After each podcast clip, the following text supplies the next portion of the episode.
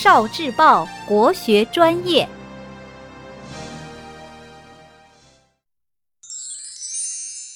国学小书屋，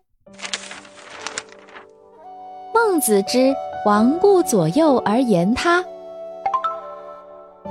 孟子成名之后，他和孔子一样，也带着弟子们游说各国，最常去的就是魏国和齐国。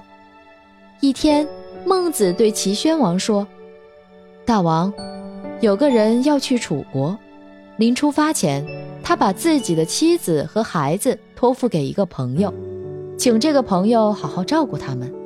等这个人从楚国回来，他发现他的妻子和孩子挨冻受饿，那个朋友根本没有照顾他们。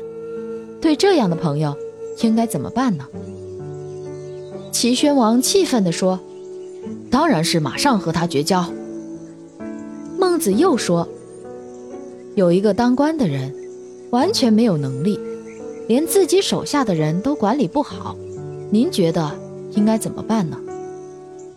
齐宣王把手一挥，不容置疑地说：“立刻罢免了他。”孟子又问：“一个国家没治理好，这样的国君应该怎么办呢？”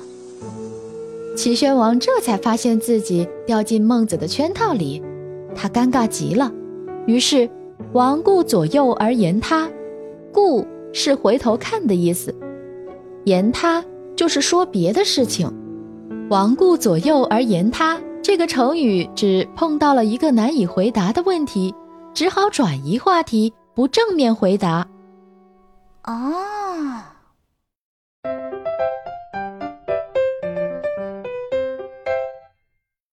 聆听国学经典。汲取文化精髓，关注今生一九四九，伴您决胜大语文。